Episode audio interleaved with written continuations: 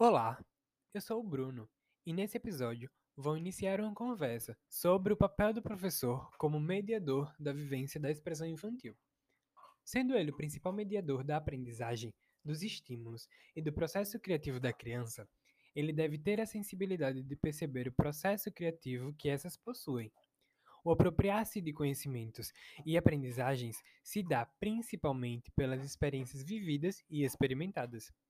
Temos a necessidade de expressarmos o que somos, o que sentimos, o que nos afeta e até mesmo o que gostamos e não gostamos.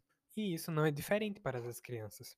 Usar as linguagens plásticas para ensinar é uma ótima ideia e ajuda muito no aprendizado. O professor, em todo esse processo, ajuda a guiar a criança, mediando o que é ensinado em sala de aula, estimulando a criatividade, ensinando sobre diversos assuntos através das artes plásticas. É importante que o professor fique atento às novas descobertas das crianças, sem subestimar a capacidade de criação. O professor deve focar-se no processo criador e não no produto final. O papel que ele deve ter é o de valorizar e compreender a produção da criança, sem reduzi-la ao senso comum da beleza estética. E fugir do comum é o foco apresentar outros locais, outras formas de expressão, utilizar o desenho como criação deve ser cada vez mais introduzido em sala de aula.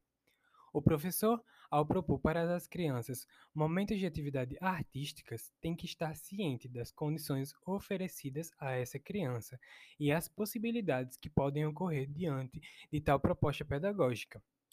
Um momento livre de total relação com diversos materiais, em que formas Traços, texturas, cores, ritmo e harmonia podem criar formas e invenções.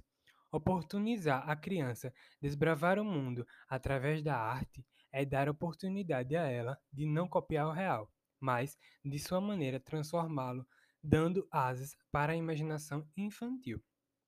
Momentos em que a expressão da criança seja livremente incentivada sob o olhar do professor. Então é isso finalizo mais um episódio do nosso podcast. Muito obrigado pela atenção e até a próxima. Bye!